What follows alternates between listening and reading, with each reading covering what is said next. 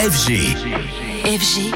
DJ Radio. Bonjour Anthony, de retour ce matin en studio. Alors avec toi, on va reparler du top 100 DJs, mais en particulier d'un DJ français. Et très probablement, vous ne le connaissez pas, et pourtant il figure, et pour la deuxième année consécutive, dans ce classement célèbre qui est, rappelons-le, euh, pour euh, beaucoup de DJ hein, présents, plus un classement de popularité qu'autre chose. Ce DJ porte le nom de Naelek. Et oui, dans ce tout dernier top 100, il y avait bien sûr David Guetta, numéro 1, côté français, DJ Snake, 38e, Offenbach, 77e, et donc Naelek, 87e. Alors comment est-ce possible pour ce jeune Rennais de se retrouver pourtant dans ce top 100 Est-ce le fait de jouer surtout en Asie? Élément de réponse au micro d'Antoine Baduel. Ouais, ça doit être ça. J'ai pas mal, euh, j'ai jamais autant tourné que cette année, enfin depuis le Covid. J'ai beaucoup tourné en Asie et j'ai sorti des, quelques gros sons aussi. Beaucoup euh, mobilisé mes fans pour voter sur TikTok et ça a marché apparemment. Pense que c'est plus le fait de, de, jouer beaucoup en Asie qui m'a qui m'a fait rentrer dans le top 100. C'est beaucoup plus important. C'est un classement qui est beaucoup plus important en Asie, je pense, qu'en France et euh, aux États-Unis. Et oui, on le disait, hein, c'est d'abord un classement populaire et un vote massif de fans en Asie peut forcément